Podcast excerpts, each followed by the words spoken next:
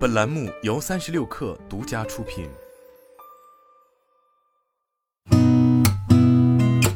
八点一刻，听互联网圈的新鲜事儿。今天是二零二二年九月二十三号，星期五，早上好，我是金盛。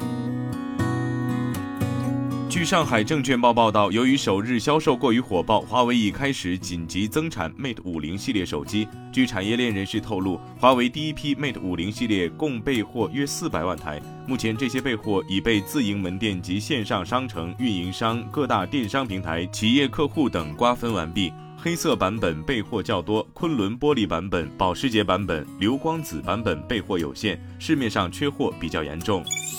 中国证监会官方网站信息显示，蜜雪冰城股份有限公司的 A 股上市申请已获受理，并正式预披露招股书，拟登陆深交所主板。招股书显示，蜜雪冰城2020年、2021年营业收入分别为46.80亿元、103.51亿元，较上年同期分别增长82.38%、121.18%。截至二零二二年三月末，蜜雪冰城公司共有门店数量两万两千二百七十六家。根据窄门餐饮数据统计，门店数量位居国内限制茶饮行业第一。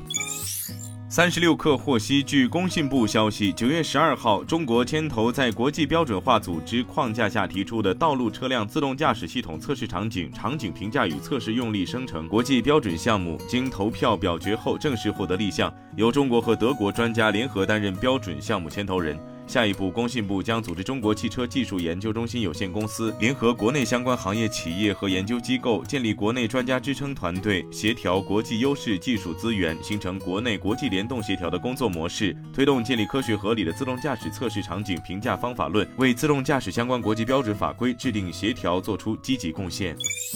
深交所向汇云钛业下发关注函，要求说明投资建投每年十万吨新能源材料磷酸铁项目与公司现有主营业务存在的具体关联，是否属于进入新业务领域，公司是否具备相应的技术、人才、资质、资金等其他必要的项目开展条件的储备等。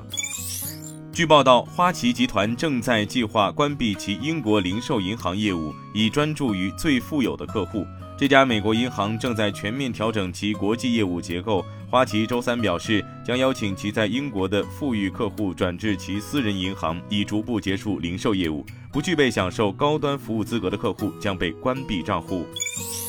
据华纳音乐官网消息，Robert k i n k o 被任命为华纳音乐集团的首席执行官，自2023年1月1号起生效。为了确保领导层平稳过渡 k a n k o 和现任首席执行官 Steve Cooper 将于2023年1月担任联合首席执行官 k a n k o 将成为华纳音乐的唯一首席执行官。据《华尔街日报》报道 k a n k o 上月底宣布将离开任职12年的 YouTube，他目前担任 YouTube 的首席商务官。